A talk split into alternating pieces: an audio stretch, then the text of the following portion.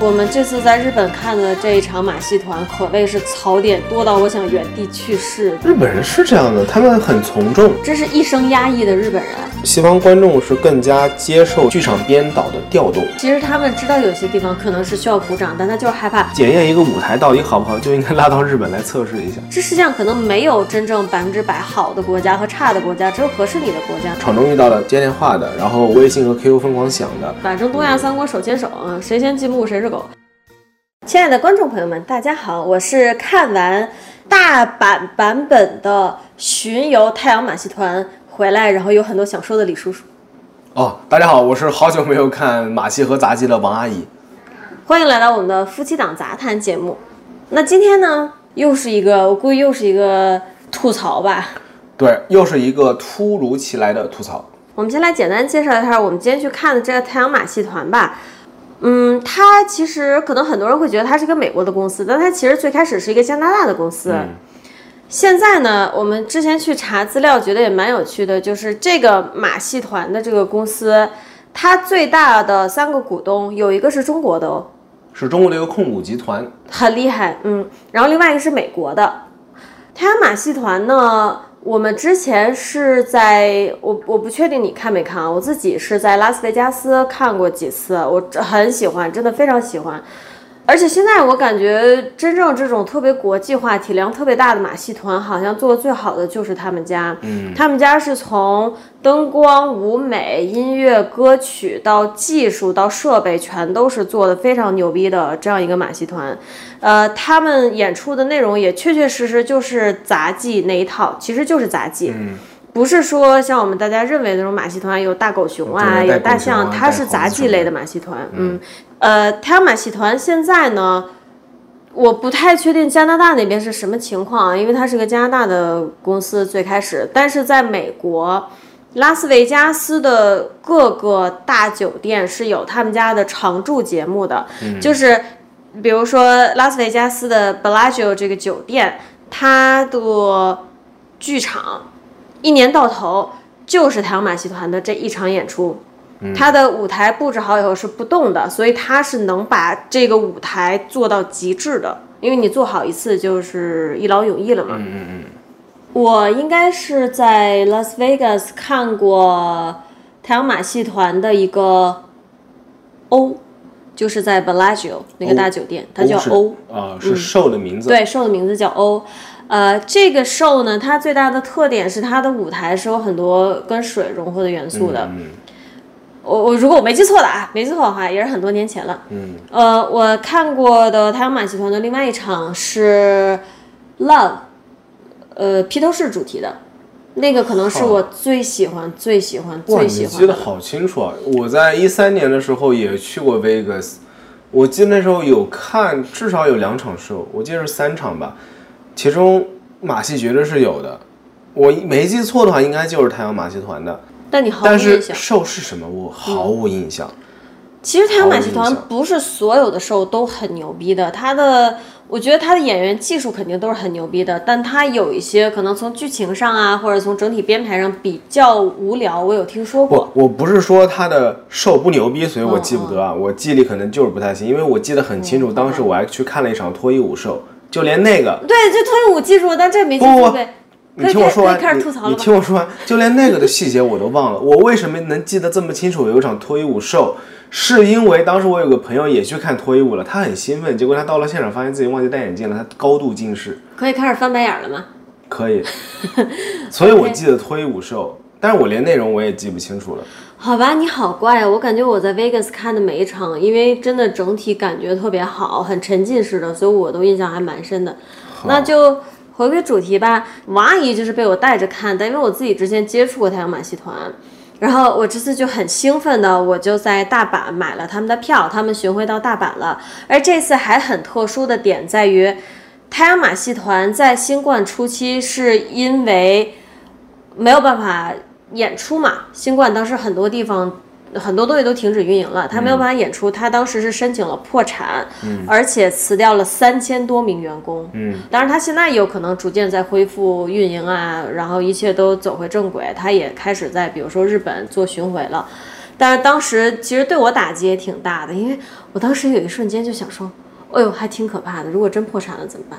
懂我意思吧？虽然他们当时可能只是临时的缓兵之计嘛，但谁知道呢？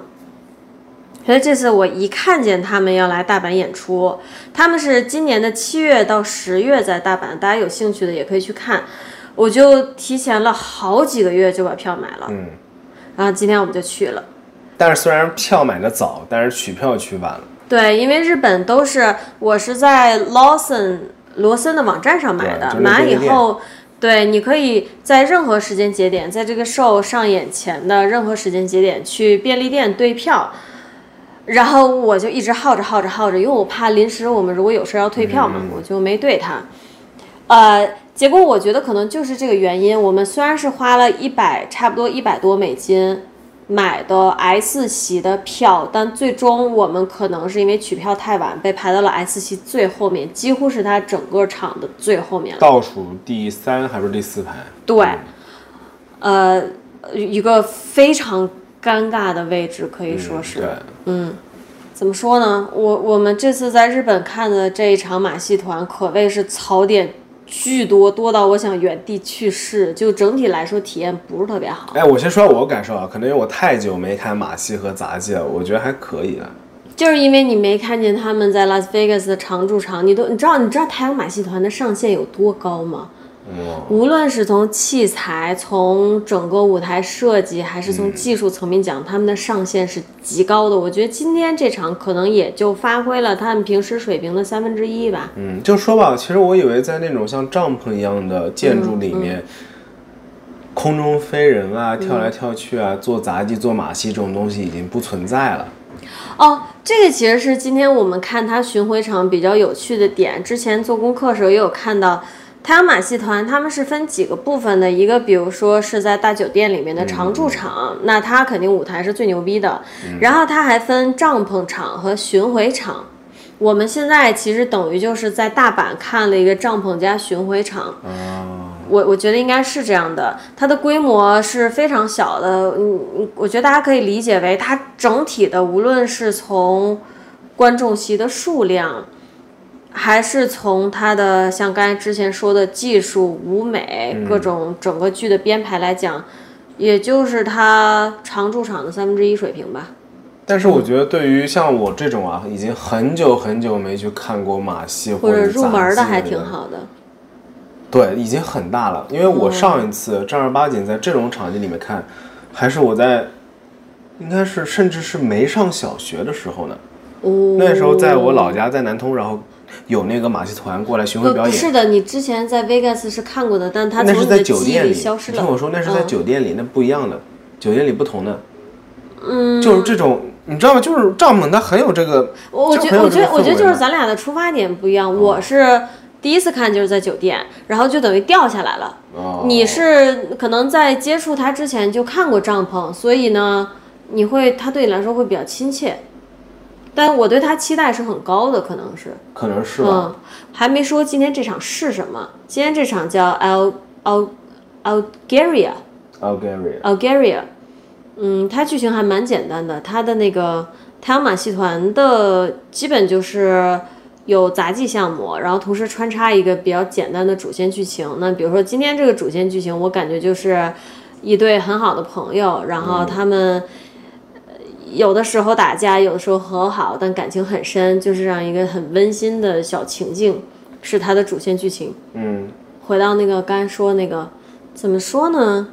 可能正因为我看过他们的常驻场，嗯，今天这个在我看起来就像是一个任何马戏团都能 hold 得住的这样一个基础场。你看它包括什么节目？它最难最难的就是结束之前的最后一个节目——空中飞人。嗯。其他的上来，比如说有抛火棍，嗯，有蹦床、呼啦圈儿，对，就你看它都是基础的杂耍项目，而且呃杂技项目，而且由于场地的限制啊，其实如果你去看它的常驻场，也是这些东西花样翻新，但是因为它的舞台特别特别大，嗯，所以它它能把这基础的技术玩出特别多的花样。你比如说，咱们今天看蹦床，它就是原地蹦，对吧？对，嗯。但是如果你去它的常驻场，可能会有高台跳下来。但是常驻场只有 Vegas 有啊，是吧？我看一下，好像真的就是 Vegas，对吧？好像常驻场就是 Vegas。嗯，首先，我觉得大阪场从技术角度来讲，肯定也都是很过硬的。嗯，但是从体量上讲呢，确实小了。确实小，他那个舞台，我刚坐的时候我就想坏了，今天估计玩不出什么花样了。嗯，舞台挺小的，你像之前披头士那场，嗯，它的场地是大到，就差不多一足球场那么大吧，恨不得得，可能有点夸张，但真的很大。然后它那里面是可以容纳，足球场那么大，网球场差不多吧？我不知道啊，但是真的很大。它那里面是可以容纳两人高的、两三人高的。巨大的圆环在场内转，而且好几个这样巨大的圆环在场内转，你是没有办法想象今天的场它能做到这一点的。嗯，它体量就差这么多。但但那个毕竟是毕竟是固定场地啊，我倒不知道如果是帐篷场的话能大到什么地步。对，哎我给你打个比方，你喜欢看《龙珠》对不对？嗯。今天的感觉就好像是你看了《龙珠》，然后呢，你以为你又去看呃一个《龙珠》的新的剧场版了，然后进去是鸟山明的简笔画，是这种感觉。哦。对我来说是这种感觉。哦，嗯，我还真没看过特别大，我还挺挺期待的。如果以后有机会，嗯，我小时候那种马戏团来的时候，那个帐篷就是真的，他们是真支帐篷的，就跟咱们看的以前的电视剧里面那种一样，大帐篷。然后因为那种是帐篷嘛，里面其实挺小的，客人没法坐那么多的，嗯，周围也就大概十几二十排的位置吧。那其实还挺大的。对，然后里面会有什么狮子、老虎、乱七八糟跑圈什么的，然后有好多东西围在里面，中间拉网。我小时候经历过这种的，很有趣。我都没去过，我觉得还挺好玩的。所以说今天那个帐篷，今天它虽然说是帐篷，实际上是个建筑了。对，嘴上只不过说是帐篷，呃，但它整体的形状什么的还是帐篷的形状。它只把整体形状做成帐篷。对。但是能看到这么多人围一圈啊，还是挺有趣的。然后它今天的场地完全是从零搭起来的，它是用了大阪城旁边的一块空地，从零搭起来的。它的所有设施，演出用的，还有洗手间的这些设施，全都是临时搭起来的。嗯。非常非常牛逼，在这方面是满分。厕所好干净，厕所好干净。我们我们是先吐槽还是先说好的地方？随便吧，都可以啊。先说好的地方吧。那我第一个想说就是厕所干净。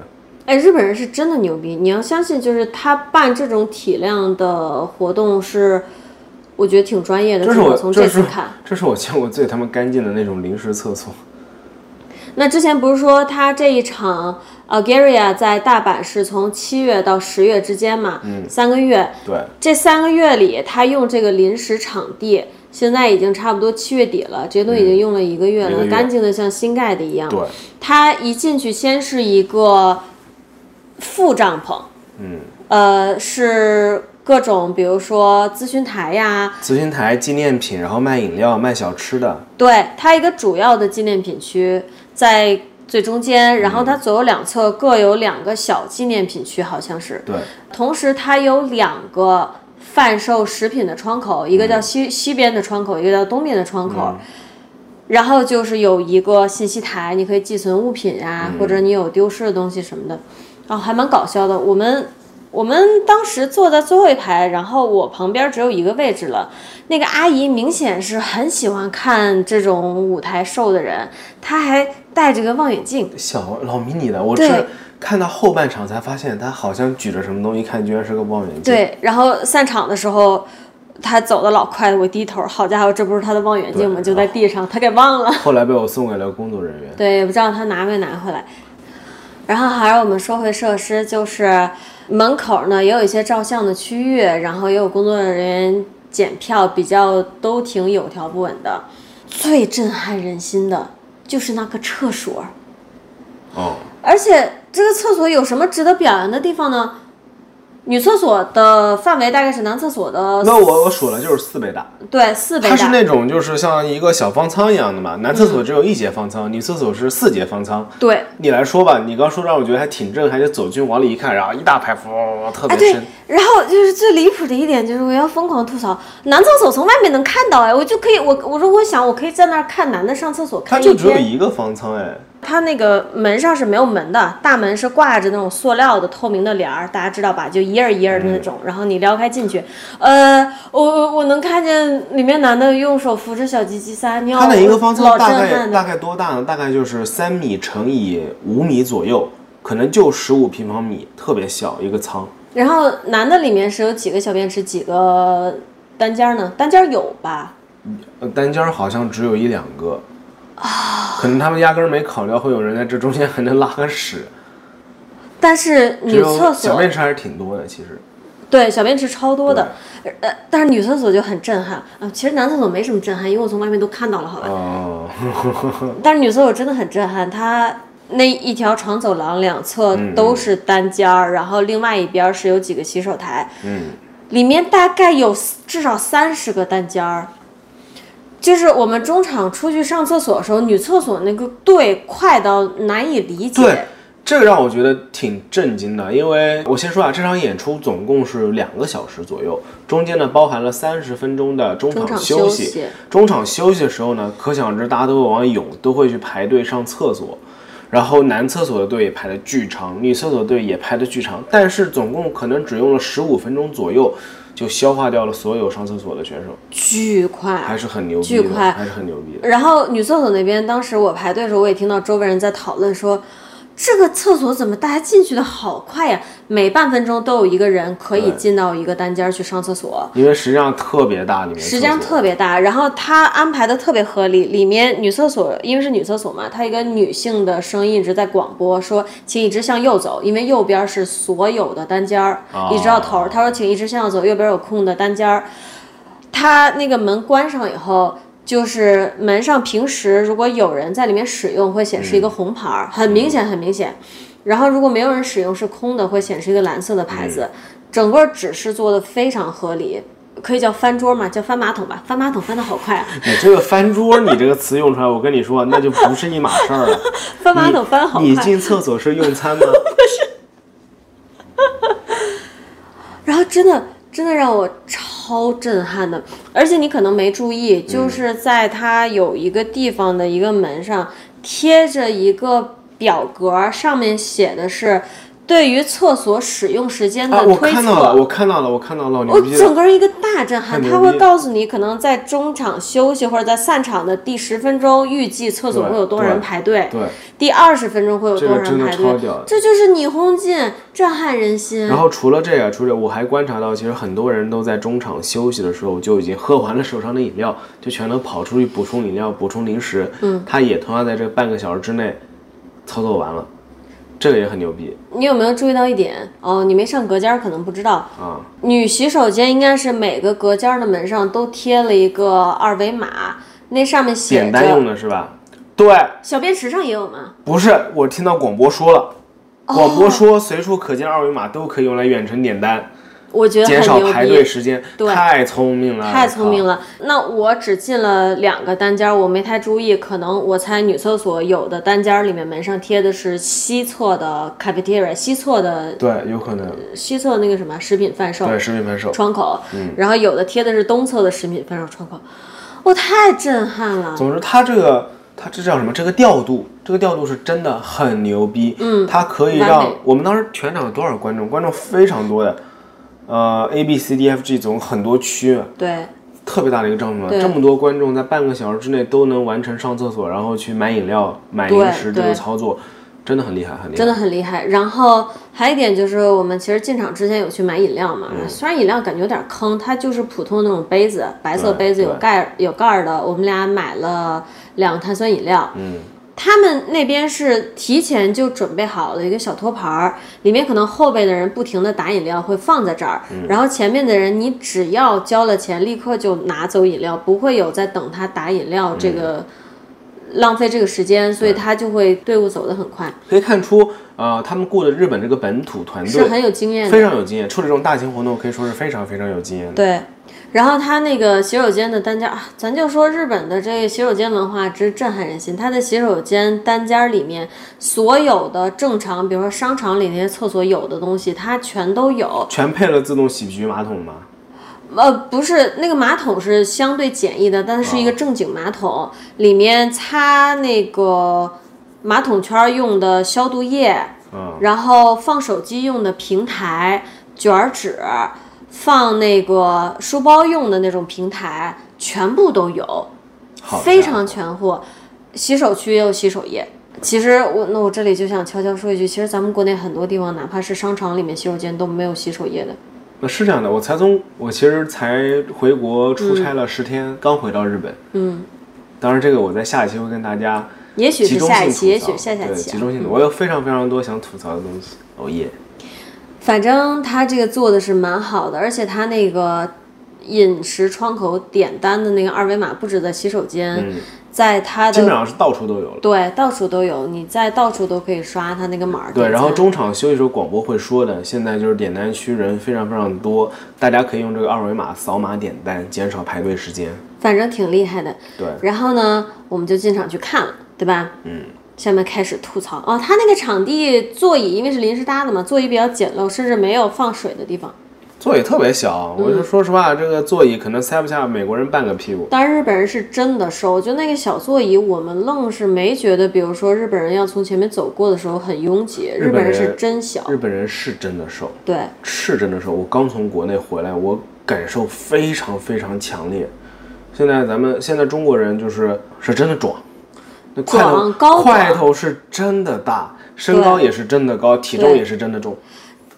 但国内其实还好，国内更多是身高和体格是壮，对，还没我觉得还好的是没有走到美国那种那种肥胖，嗯，国内我感触更深的，因为我回北京嘛，就是北方人是个儿是真他妈高，现在南方人个儿也高，嗯，都个儿高，哎呀，好可怕！别说了，我一米七，真的就是个二级啊，怎么说来着？叫甲等残废。二级残废没有？对，就是二级残废。哎呦我的妈呀！嗯，反正进场整体观看体验，我是给打很低的分的。其实我觉得还可以，还你知道吗？我觉得还行，至少日本人还都会鼓掌了。你还要求什么？还还要啥自行车？因为啊，我是对舞台类的剧目要求特别特别高的那种人。我对观众对整个的舞台上面的团队要求都是非常高的，所以我在国内从来不看嘛。其实我们之前有出过一期节目啊，其实就是吐槽日本人看电影的时候，一个个安静的安静如鸡嘛。其实我们出过一期在日本看电影吐槽日本人安静如鸡，然后我们出过一期在日本去大阪的环球影城，呃，也不太快乐。对，就他他没有那种完全外放的快乐。对，这期也差不多。哦，我们又来了，对的。对，嗯，怎么说呢？鼓掌他是会鼓掌的，对吧？但是呢。少了那些我们很期待听到的一些欢呼声啊、口哨声啊，这种对发自内心的笑声啊都没有。我个人感觉是前半场的时候，日本人真的就是你也不知道在干嘛，这是一生压抑的日本人。对，就是压抑吧。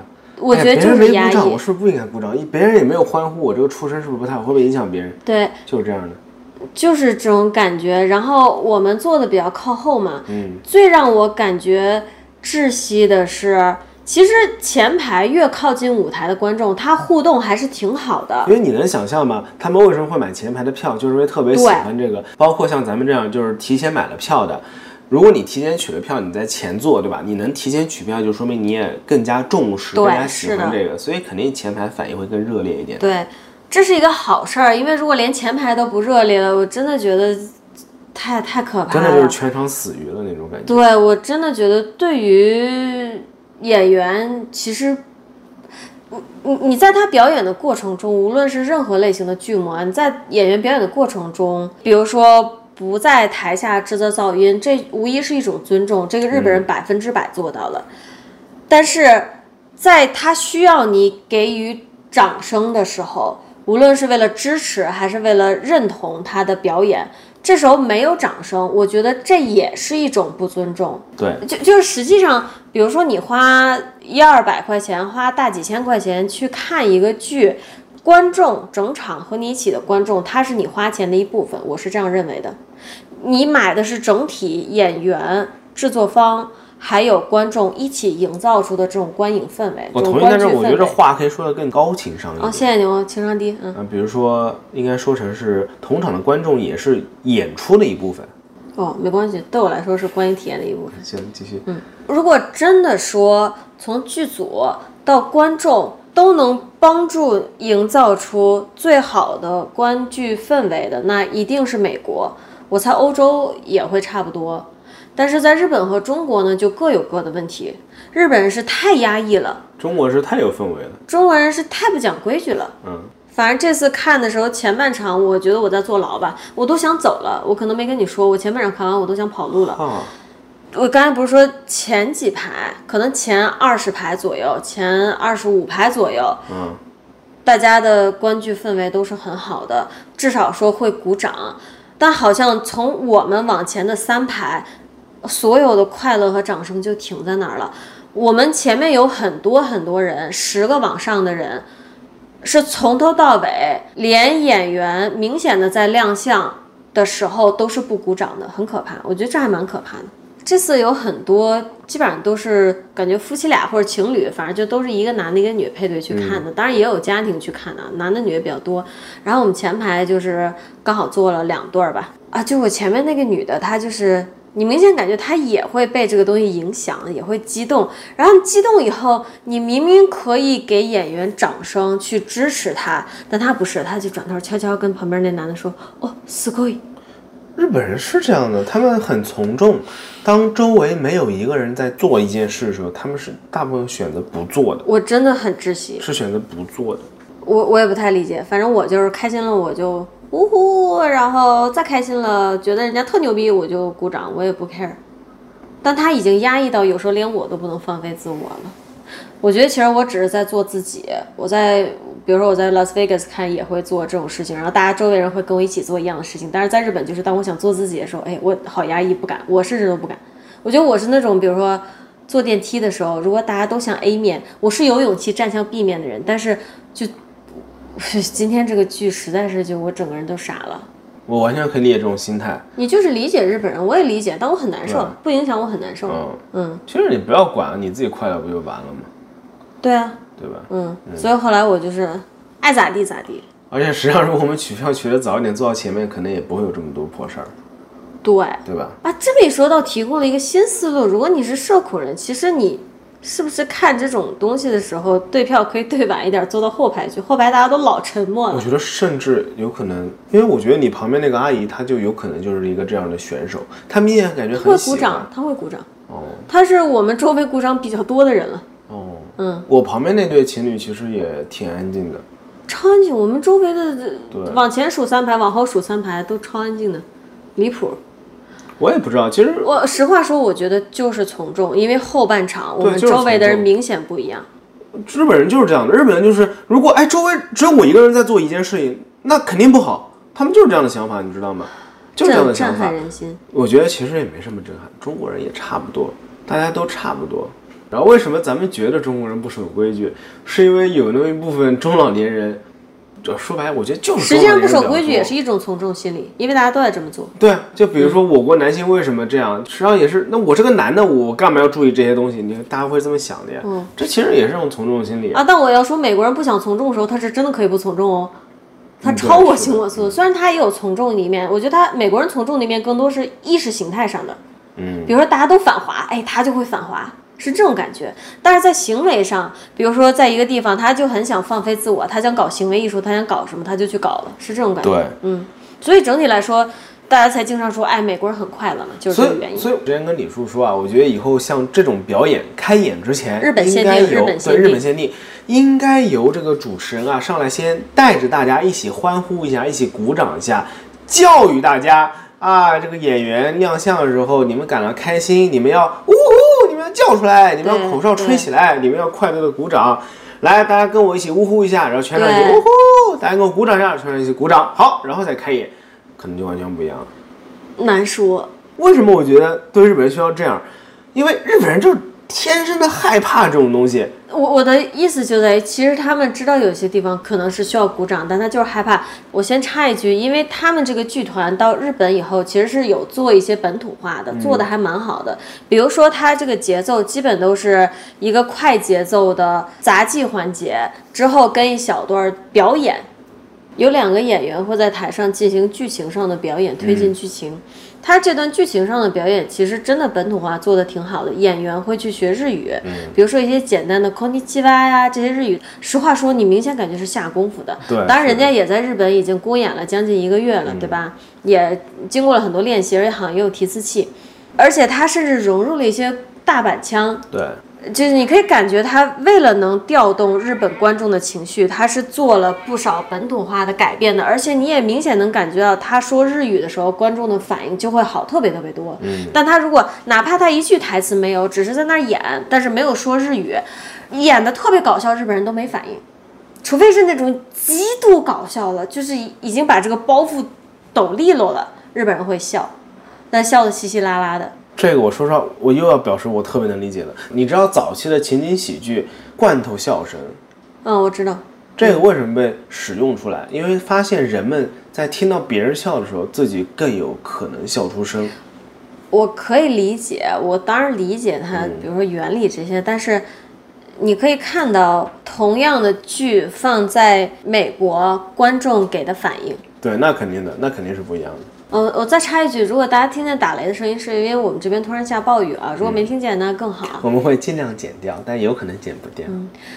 呃，就是说，可能同一个剧目啊，同一个搞笑的包袱啊、桥段呀，放在美国，大家是会笑的。大家一旦 get 到演员在台上给的笑啊，或者是鼓掌引导啊，大家会立刻笑出来。对，但是在日本是不会的。我今天其实他让我更难受的点是，演员在台上亮相，或者是引导大家笑，演员真的就是站在台上，手都举起来了，对着大家挥舞，做那种招手哎，大家给反应的动作。日本人很多都没有反应，除了前几排，这个我觉得是最正常来说，他应该手起来，底下口哨声吹上天了。对，最次的，你哪怕是不确定自己应该哪在哪个时间节点给反应，但演员都已经给你指示了。我今天看到好多次，那些演员很多地方都是明显的在亮相，观众是没有反应的。嗯，我觉得很，就是你想想，日本人平时在生活中有多少场合会在公共的地方大叫？没有，没有。所以在这种场合底下，他手一伸，我觉得也难，我觉得真的难。虽然我当时啊，在全场除了我和你，我有听到有几个人呜呼，或者是吹口哨声，但是我现在真的很怀疑，都是那些美国人在那吹，就有好几个白人的。有好几个老外，对，也不一定是美国人，反正就是老外。然后我们我们今天看到有一个家庭，应该是一家印度人吧？嗯嗯，也有一些外国人。但是我们其实一开始点餐的时候，排我们前面就是一个秃头的白人大哥，带着他儿子。呃，呃，怎么说呢？对我来说，观众的这种不捧场啊，这种过于谨慎啊，他可能都不是尴尬的问题，他会让我觉得演员演出这一场。为什么不能给他？尤其是像太阳马戏团这种类型的演出，它的危险系数很高，它强度很高，演员平时训练可能很苦，他是应该得到这个东西的。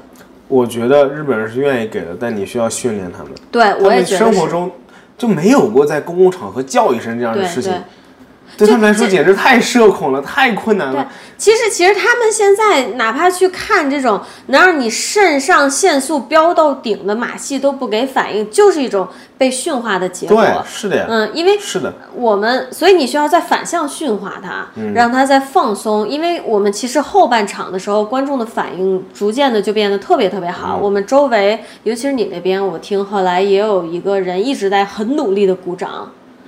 明显到后半场，大家鼓掌的次数就多了，然后也会跟着笑了。前半场真的就是他那两个演员演的还蛮搞笑的，大家都不会笑的。对，除了说到一些搞笑的日语，他们会笑，还要用日语。它里面很多都是不需要台词的表演，就是是共通的，是肢体语言，大家都应该能 get 到，get 到就会笑。而且还有一些，比如说比较悲伤的桥段啊，比如说，呃，这两个好朋友啊闹了一些矛盾啊，有一点儿，比如说小打架、小寂寞那意思啊。如果我都可以想象，如果放在美国，大家已经全哦，大家已经开始这样了，你就能听见全场都在哦。但这个这个哦这个声音，应该只有美国人会。我在其他地方都听都听不到的，中国也不会有。我真的不知道，它可能是一个，日本可能也不会有。不，我觉得它可能还是一个西方文化的东西。对，可能是的，就是把自己的情绪给表外放，对外放。怎么说呢？我说真的，我刚刚脑袋里突然又砰一下炸出另外一个新的想法，我觉得以后以后这类的剧、show、演出，他们在现场应该多放几个小小的那种扩音器。应该有罐头掌声、罐头笑声和罐头欢呼声，对，这样来带动这个全场的情绪。我也觉得是，我觉得特别是日本人，你只要有一点掌声，每个地方都有人在鼓掌，中国人肯定会跟着鼓的。嗯，他们就不会再压抑自己了，不会再觉得我这鼓掌是不是觉得很不合群啊？这个。对对，日本可能是世界上看这种快乐的剧目最压抑的几个地方之一。嗯。嗯，其实我在看完中场、看完前半段嘛，我就有在吐槽。然后我有一个朋友，他刚好是在国内一直看剧，他什么剧都看，很喜欢。然后他就立刻给我发了一个，前阵子好像北京有法国版的《罗密欧与朱丽叶》的音乐剧的场，然后他就给我发，他说：“你看，在国内至少这方面，你需要大家热闹起来的时候，大家情绪是可以被调动起来的啊。但是在日本，我觉得，嗯。”我突然想到一个事儿，之前不是有一次你去看了《小美人鱼》，我去看了个恐怖片嘛。我突然想到那一场里面，我从头到尾居然没有听到人尖叫，哎，在美国会有吗？会有啊。哦，还是你阅片多，我一个恐怖片都不敢。是啊，在美国我也看了不少恐怖片，虽然我胆子很小，其实我胆子特别小，但就是人菜瘾大吧。美国，那咱们就说，当然每个地方都有它的优缺点啊。美国也有一些缺点，但是呢，美国如果你是去看剧，我觉得可能美国的百老汇也好，或者是英国的也好，肯定是非常享受的一个选择。嗯，因为外国人，嗯，外国人不对，欧美人吧。欧美人他在情绪需要外放的时候，他是可以放出来的。然后其实我觉得你观剧的时候是需要这种集体情绪外放的体验的，它也是这个剧场的体验的一部分。嗯，上百人同时在一个节点跟你感受到同样的快乐或悲伤，这是一件非常享受的，而且独一无二的体验。我之前在电影那期也这样讲过。我很珍惜这种体验。美国人在剧场里面另一个优点就是他占了中国人和日本人的优点。他在剧场时候该安静的时候，他也是能安静的；但他需要情绪外放的时候，他也是能外放的。所以，如果要看剧，最好还是去西方国家，确实体验很好。其实我是这么看待这个事儿的，我觉得西方观众是更加接受这个剧场编导的调动。对他，你就是说了就有用。对，我觉得是，也不知道怎么说，他很尊重这个你们的付出吧。对于编导来说，编导他在写剧本或者是编写这个音乐也好，舞台叫什么舞美的时候也好吧，他是通过。这种方式来调动现场观众的情绪，如果观众能够尊重这个舞台，他就会他会很顺应这个舞台的调动。对，舞台安静的时候，他自然就安静；舞台激烈的时候，需要情绪的时候，他自然能给到这个情绪。对，他反应来的很快。这就是对于整个剧组的尊重。其实不是说你完全保持安静就是对他一种尊重。我前面也说了嘛，你真的是对于。演员在台上的表演给出赞许，那这个赞许就是你的笑声或者掌声或者你的惊叹声，这个也是一种尊重，这代表演员演得好。对，嗯。然后日本是怎样的？日本是长久以来的社会文化中，已经让人们潜移默化就认为，在公共场合就是不能出声的，就是不可以去做一些与其他人不一样的动作。这就导致咱们之前不是有看到吗？在日本电影院有一些特殊的场次，它会标得很清楚，这个场次允许喧哗。嗯，它得要这样。对。因为这些场子是专门的，要么应援场也好，或者是粉丝向的粉丝场也好，这种场次里面，大家就是要很开心的去看电影的，所以他特地标出来告诉你，你可以这样，可以这样。这其实不就是一种二次驯化吗？这太可怕了。对啊，这实际上就是二次驯化。正常的是，呃，你很难说啊。但是，反正在我的观念里，咱不能说最正常，但可以说最舒适的就是，就是美国那种，你不需要别人来告诉你，你不需要为了担心影响到别人。而去听剧院的指示，我这场不能说话，而是你自己真心实意的尊重了剧组，你就知道什么时候不可以说话，什么时候该给鼓励。嗯，这个在我看来是比较舒适的一种状态，虽然你也可以理解为是一种驯化，嗯，但这是一种很舒适的驯化，这是给我最佳剧场体验的驯化。但其实可能有些社恐也不怎么吃得消这种。我之前就听到过社恐人说啊，在美国时候，但是那个哪个谁来着我都忘了。他就是一个社恐，然后他不是特别喜欢 Vegas 那些 show，因为他觉得大家都太他妈热闹了，大家都太他妈激烈了，他受不了这种场合，他觉得是应该到日本来生活？你知道吗？他当时跟我说了另外一种我从未设想过的思路，他觉得他在这种场合被逼着也要一起热烈起来。周围所有人都在欢呼，大家都很激动，他也喜欢看，但他不想这么的激动，这么的热烈，一起站起来鼓掌或者一起高声欢呼。但是他觉得，对他觉得他被环境所裹挟。我从来没想过这个思路。我也从来没想过，因为我觉得像这种 show，它的编导就是希望你这样。我当时觉得，我现在可能也这么觉得，但我现在不会这么说。所以我当时跟他说，我觉得就那意思，你可以理解你这个朋友了。当时你可能不能百分之百理解他。我当时我情商低，就这个意思。所以当时我，所以当时我跟他说，我觉得你可能不适合这些手，你可能更适合更安静的什么，你应该去看那个像那个芭蕾舞啊，或者去看那些。但其实不是，其实他也很享受这个 show。对他很对，所以我说我情商低嘛，然后他说你不懂。然后我想我当时可能也确实不懂，就是他也喜欢这种 show，他也能享受这里面的一部分，但是他不是特别喜欢这么。释放自己的情绪，那我这灵感又来了，所以这其实就坐实了之前咱们经常说的，这世界上可能没有真正百分之百好的国家和差的国家，只有合适你的国家。那他这种就是应该来日本做后排啊，对啊，他也可以很认真的看，对啊，超快乐的，开心，但他可以在里面自闭，没有任何人能观察到他。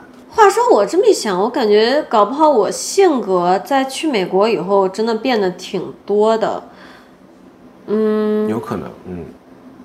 但他这个变化可能不是说强迫性的变化，而是我的自我被释放出来的。我就在想，如果我是一直在国内长大，我在去剧院观影的时候，不一定会情绪放的这么多。嗯。但是现在我基本上已经受不了压抑情绪了。我看剧就是为了跟演员和周围的观众共情，这对我来说最重要了，所以我才去看剧。然后。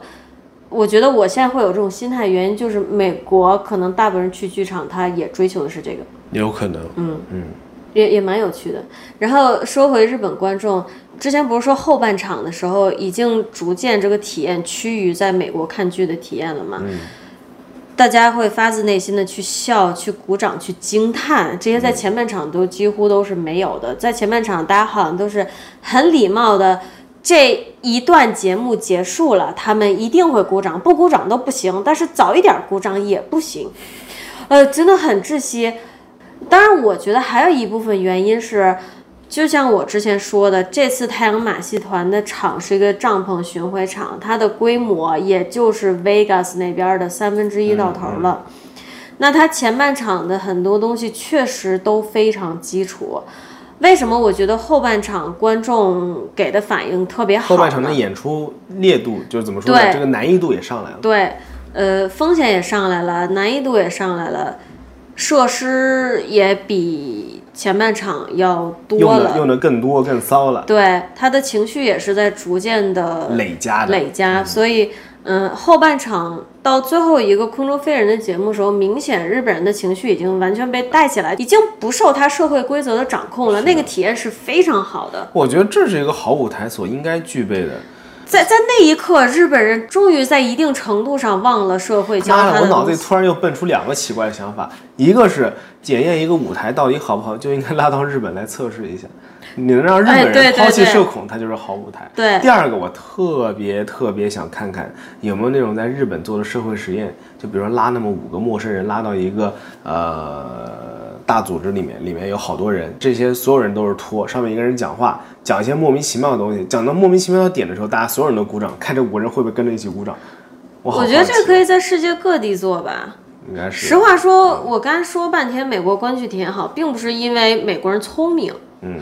只是因为他们的文化是这样子了，嗯，实际上你真的做这种从众测试的这种实验的话，我觉得放在哪儿都是一样的，嗯，对。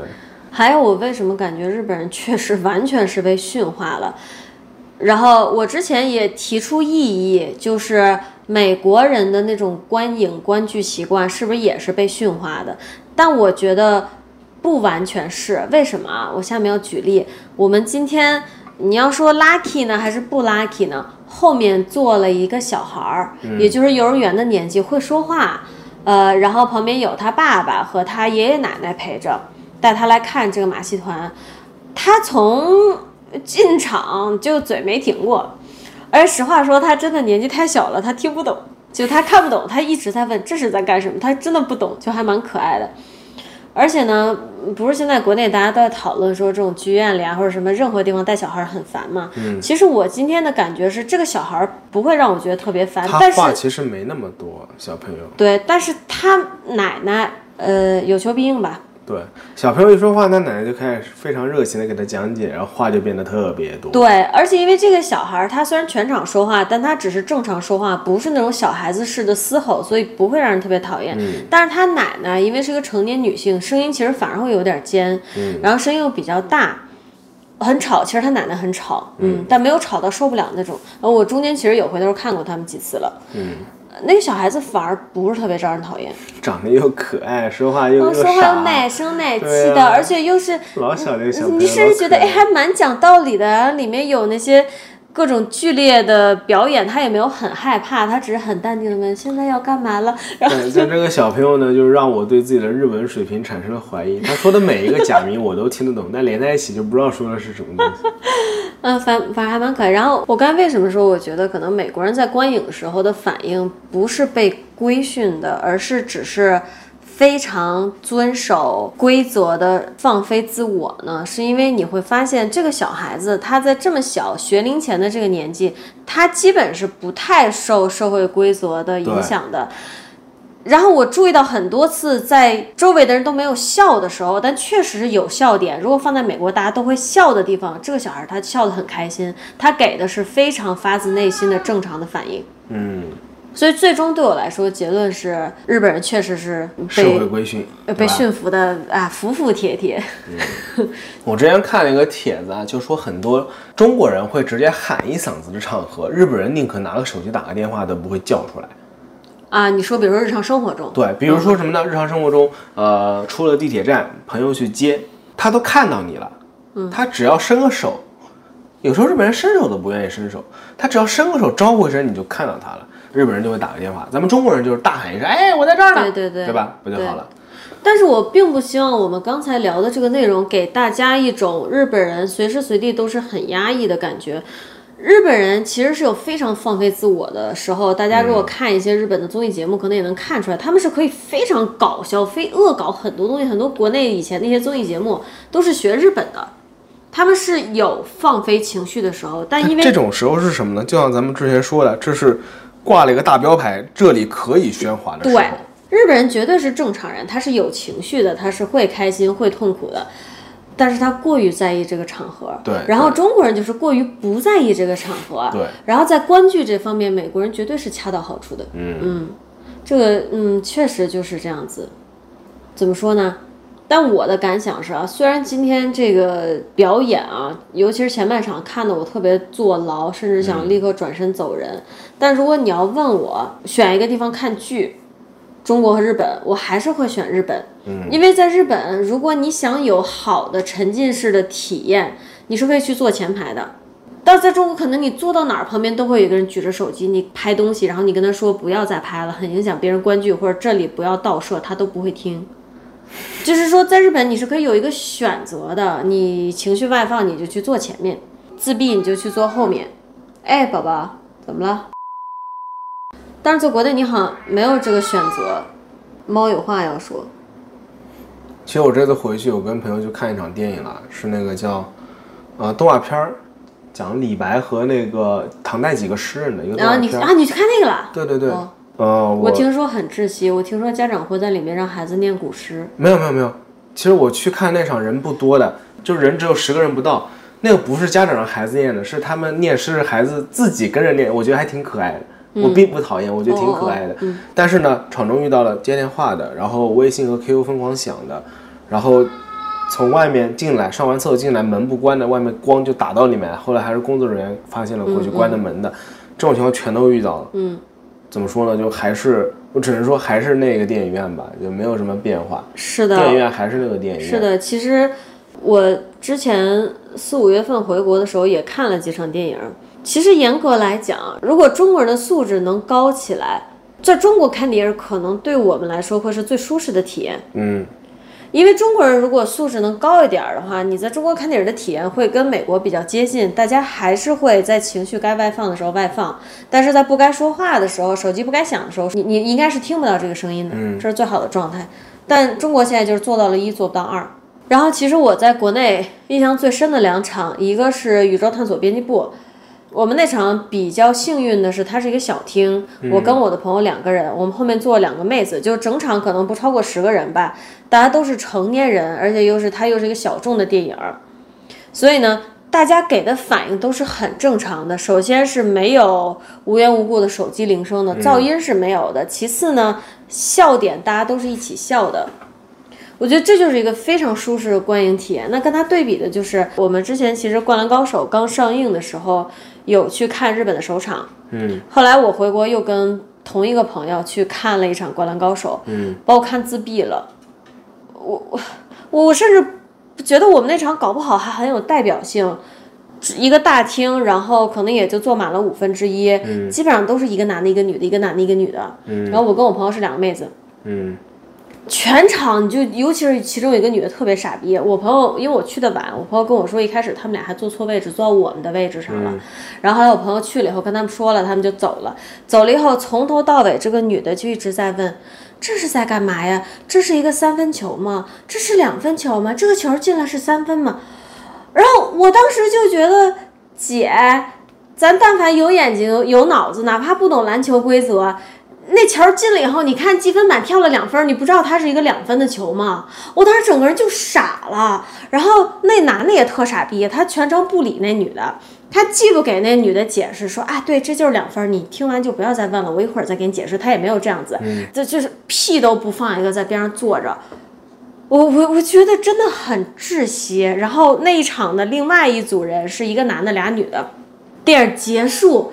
这男的就开始对那俩女的进行爹味儿的指导，跟他们说篮球是怎么样的，这人物是谁，那人物是干嘛的。我就觉得说你，就国内这个性别的问题啊，他有时候就很真实，他有时候很真实。话题可太大。我深切的感受到了这一点，我觉得很窒息。咱就说，就那从头问到尾的那女的的问题，她已经。不是说懂不懂篮球规则的问题了，他已经是具不具备独立思考能力的问题了。因为王阿姨对吧？你在看灌高之前，你也不怎么看体育的东西，你也没看过《灌篮高手》。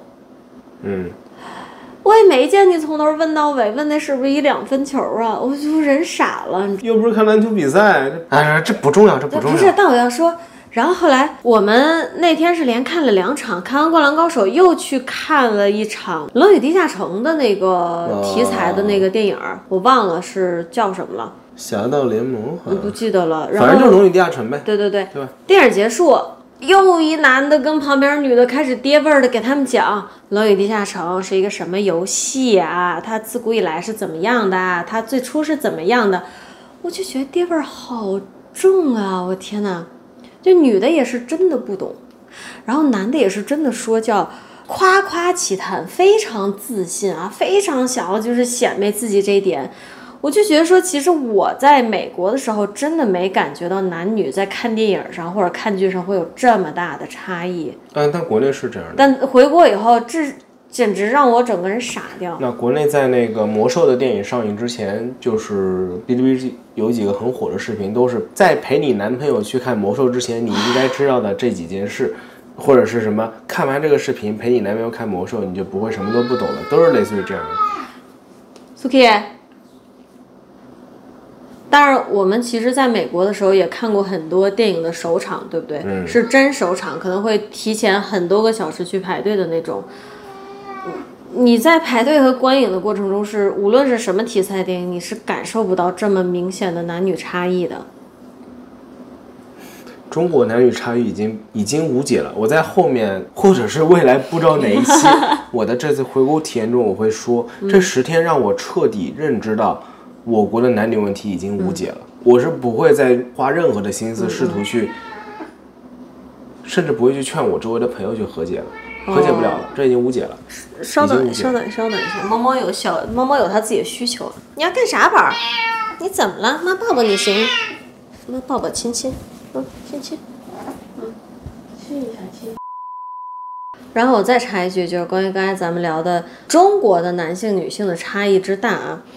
我最近看了一个帖子，有一个妹子她在国内在学打网球，然后她就聊了一下在国内这个男生女生在体育上的差异。他说一开始他认为是体能上的差异，后来他发现呢，国内很多各种运动的教练会喜欢说，比如说这项运动男生确实比女生做得好一点，背后还有一个原因是，中国男生接触体育运动整体上是比女生多很多的。嗯。很多男生，比如说他这个妹子去学网球，然后他教练就会跟他说，很多他们那儿男生在打网球之前，其实都会打乒乓球或者篮球，都接触过运动，但女生很多是没有。然后我在底下就看到另外一个人，他是一个学校的老师，嗯，在国内的学校，然后他就说，可是我觉得男女在体育上就是有。那意思，基因上带来的性别差异。他说他带这么多届学生，女生永远是外面晒一点儿，就说老师我能不上课吗？或者我想在阴凉里站着。然后男生就是男生就是随便，就他可能因为他观察到的世界是这样的，他就认为女生都是天生带的，不爱运动。呃，之前其实也有人跟他说外国是不是这样的，他不信。然后我就回复了这个人一下，我跟他说真的不是这样的。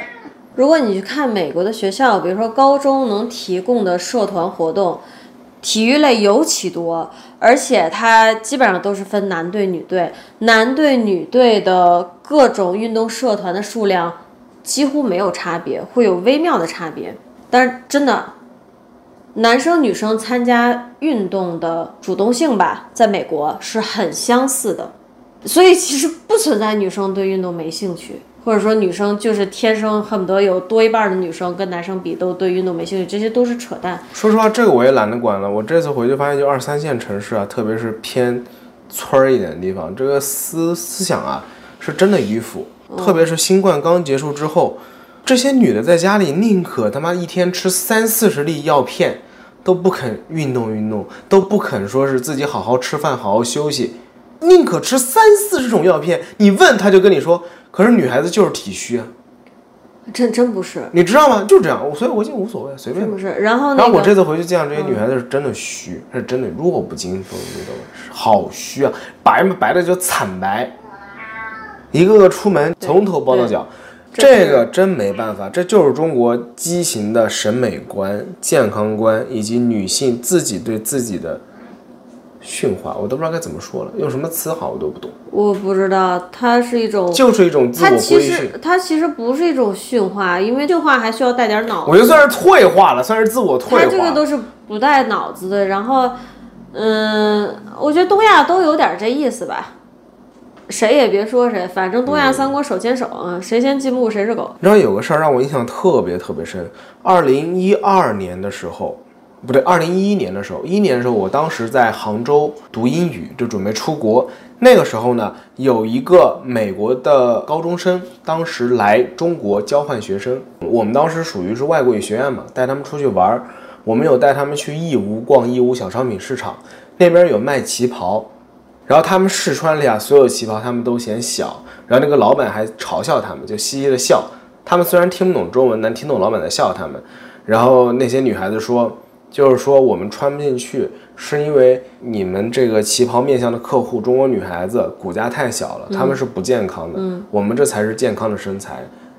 中国的女孩子实在是太瘦了。嗯，我现在觉得说的真的很对，就很真。这个我倒不百分之百的赞同。首先从整体体型来讲，我觉得，呃，就说美国人吧，绝对是比中国人要不健康的。中国现在由于整体饮食上来了，就是美国人一般来说是要大学毕业后才开始发起来。这倒是，你见你看大学生和高中生有多少人是发胖的？我你知道美国的高中生和大学生看起来有多健康吗？对，而且白人他那个他可能吃点牛肉，那个肌肉量就上来了。因为亚洲是真没法比。为什么？从科学角度上来说，肌肉要增长，需要首先要足够的蛋白质，你吃的要够，然后你得有负重训练，你得让你的身体感受到压力，感受到需要这么多肌肉，也就是需要足量的体育运动。嗯，在青春期的时候，可能单纯的篮球这类有氧运动都可以让你促使你的肌肉生长，但是呢，你想要进一步的增长，一般来说就只能撸铁了。不过中国学生连第一步都达不到。嗯嗯，就是我觉得白人确实他基因里带的，他这个肌肉的丰满度是比亚洲人要好的，但不百分之百。现在其实亚洲。包括日本呀、韩国啊，国内很多练肌肉的男孩子，他的体型都是非常好。我现在真的，我现在真的不觉得是基因里带的，我觉得是他们的饮食习惯带的，你懂吗？他们对孩子，特别是在成长期吃的蛋白质是比我们多得多的多很多多得多得多的，因为。各种肉类和肉蛋类就是它的主食，没有几乎没有其他。咱们现在哪怕是亚洲人要健体健身、要长肌肉、要增肌，都是说怎么吃吃肉蛋奶。但这个在西方家庭就是不用特意去做的。哼，跑题跑的稍微有点远啊，我拉回刚才的那个话题，嗯，就是说关于国内的人会觉得女孩子天生的。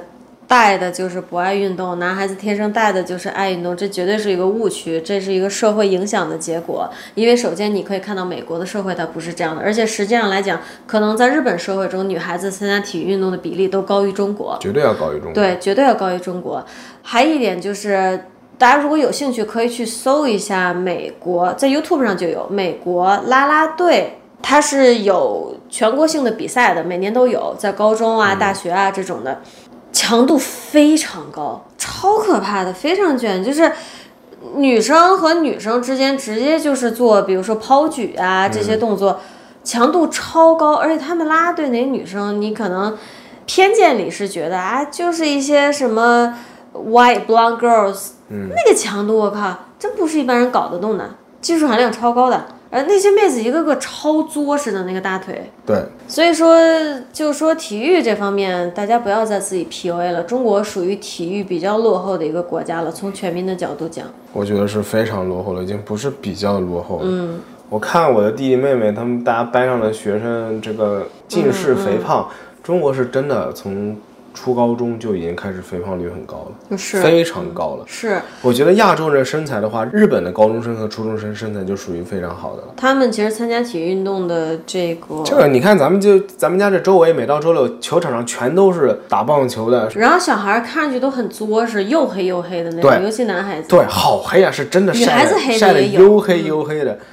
就你你非要说的话，我感觉日本人是精瘦精瘦的。呃不，我我说我要说的不是这个，我要说的是，你感觉日本人他是在他可能出社会之前，或者说上大学之前，在学生时代都是很放飞自我的，他会尽情的去晒，尽情的去参加体育类社团活动。嗯，这个男生女生可能都算上，等他真正。开始变美是他进入大学，嗯，然后工作以后，真的就是日本的学生啊和社畜啊，从视觉上是有极大的区别的。你甚至不知道他是怎么做到这个转变的。美国是也是差不多大学毕业以后才会开始发胖。我实话说，我上大学时候我就看到好多的美国人都好健康、好靓丽，对，尤其是你确实得说，嗯。没有油漆，没有油漆。我有个问题，我有有油漆，因为我在美国上高中嘛。对啊，那男生有的显老也是蛮显老的，但是太好看了，肌肉太好看了。我我有个问题啊，啊，我们是怎么从马戏团扯到这儿来？忘了。咱们刚不是聊电影院吗？嗯。我这次回去看这场电影的时候，我那次回去看这场电影的时候啊，不知道为什么没有那个预告片儿，也没有。影院的礼仪介绍都没有，都是这样的啊！预告片一直没有的，北京也没有的。你看那几场都没有吗？没印象了。呃呃，这个没有办法告诉你，但是可以告诉你，现在哪怕是北京，依然存在片尾曲没放完就后人走的那种情况。哦，我那边也是。嗯，对，这倒是一样。这个我负责任的说，在日本和美国是不存在的啊。在日本和美国不可能出现这种不放前面的预告片儿，然后。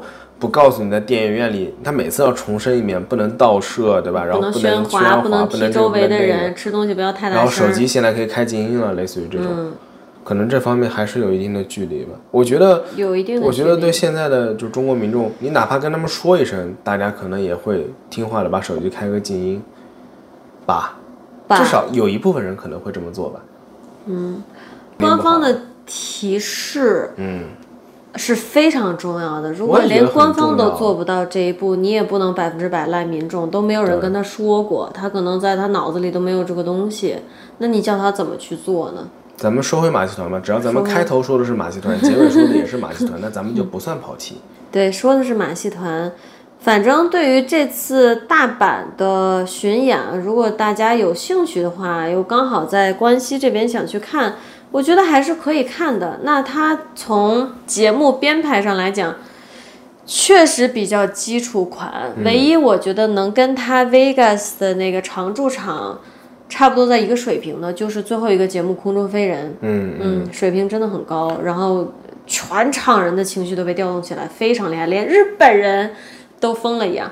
然后我还有一个特别想感慨一下，我觉得日本的公共交通确实挺牛逼的，因为我才从国内回来嘛。我老家南通其实最近也通地铁了，通了一个第一条线，后面还会在第二条线。其实我没没有坐，没有机会去坐。我听很多就是网约车司机都跟我抱怨说，地铁修的这么麻烦，但修完了实际上非常不实用。嗯，没有什么本地人会去坐。不实用在哪里？它的站设计的没有那么合理，然后为什么呢？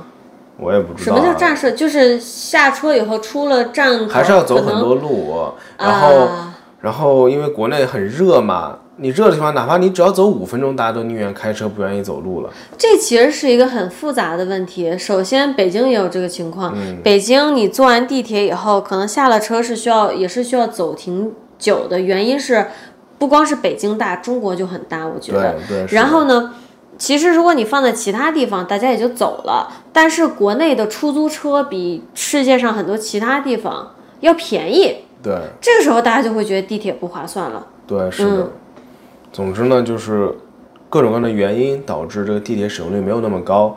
我当时跟朋友在南通市内，哪怕去非常近的地方，也得需要开车过去嘛。然后这次呢，在日本，咱们去看这个马戏，嗯，出来之后，你发现没？大家都是地铁往返的。旁边虽然就隔壁就有停车场，但实际上没停多少车的。还有人骑了一辆自行车停在了停车场。我看到了，就是公共交通还是确实还是很发达的。嗯，这个我持保留意见。日本确实地方小，它需要公共交通需要覆盖的面积还是蛮小的，它很容易。你想，它这个面积就和中国一个省差不多。你你如果在中国要做到这一点，你只是要把这个公共交通在一个省铺好了，你就 OK 满分了。但是在日本，你一个国家这样就铺满了。确实，嗯。然后这次回国发现国内车越来越多了，好多车呀，对，好多好多车呀，就是这样，没办法。好可怕呀！这开个车像打仗一样的，特别吓人。是的，回归到大阪现在的这个太阳马戏团的这个 Algeria 的 show 啊，嗯。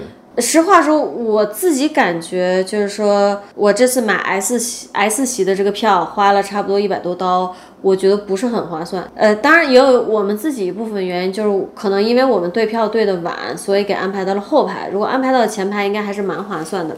反正其实刚才我们也聊了挺多的，现在反而觉得有点释然了，搞不好日本还是一个挺适合。各种人又适合快乐人又适合社恐人的这样一个地方。如果你社恐，你就买后排的票；如果你想更多的去体验，你就去买前排。但是哪怕你在日本，像比如说太阳马戏团，你买到了前排，你也绝对不会有美国那种全场欢呼的体验。不要想。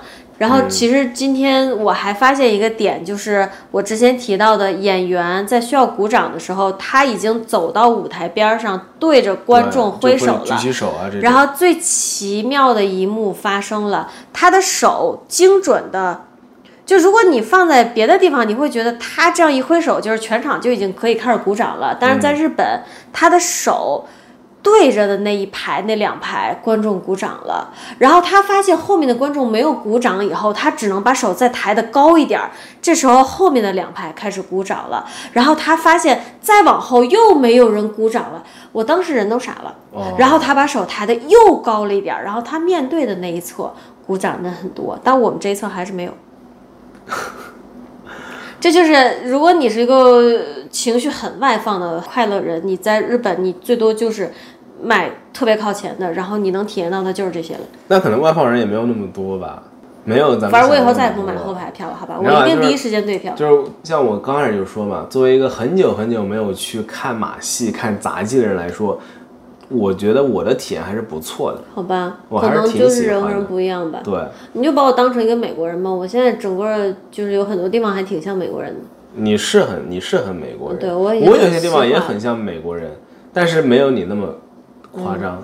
然后可能我最后想说的一点就是，大家如果要去欧美旅游的话，可以嗯抓住这个机会去看一下，进一下剧场，感受一下那我觉得都不用进剧场，只要能去看一场电影，看一场找一场快乐一点的。电影对，对那日本的剧场体验也不是很差。那你可以想象，如果你去听一场，比如说古典音乐会，就会很舒服，就会很舒服，嗯，或者是其实日本面向年轻人的那种酒吧也好啊，或者是年轻人演唱会。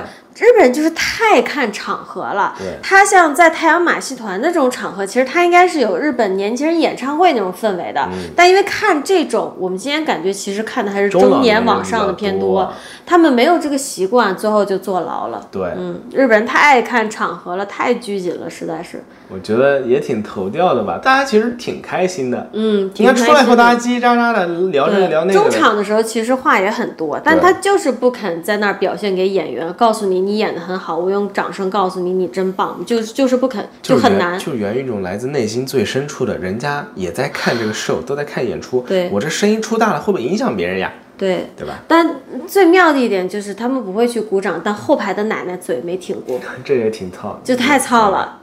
那我想说就这么多。嗯，不过怎么说呢？全程咱们没有听到手机响，没有听到电话响，没有听到人接电话打电话，对，挺好的。日本人真的听话到离谱，但是他们也会指导得很到位，工作人员会提示，呃，有语音提示，请不要照相，不要录像，尊重演员的劳动成果啊什么的。全场我觉得确实大几百人在演出的过程中中，间是可以照相的。他说的是不能用大型设备，你用手机是可以的。他说的其实一般这种是谢幕的时候才可以，啊，是吧？他说的可能是谢幕。啊，我没听清，嗯，嗯，就是日本其实跟国内剧院的规则是一样的，国内现在也在推行这种规则，但又没有在推行，你懂吗？嗯，就是你在谢幕的时候是可以拍照的。但确实到谢幕的时候，大家都举起手机。日本人是真的全程没有人在弄手机，没有手机响，没有手机举起来的那个屏幕光，然后一到谢幕的时候，所有人都拿出手机开始拍。那我想说的就是这么多了。嗯，我好像要说的也差不多了。本来还想再吐点槽，但是想想这些吐槽其实都算是我回国体验里面的，是的，一起留到下一期吧，或者是未来的某一期。嗯，感谢大家的收听，我们下期再见。那也不要忘了点赞、订阅和关注、转发咱们的频道。那么咱们下期再见，拜拜。拜拜。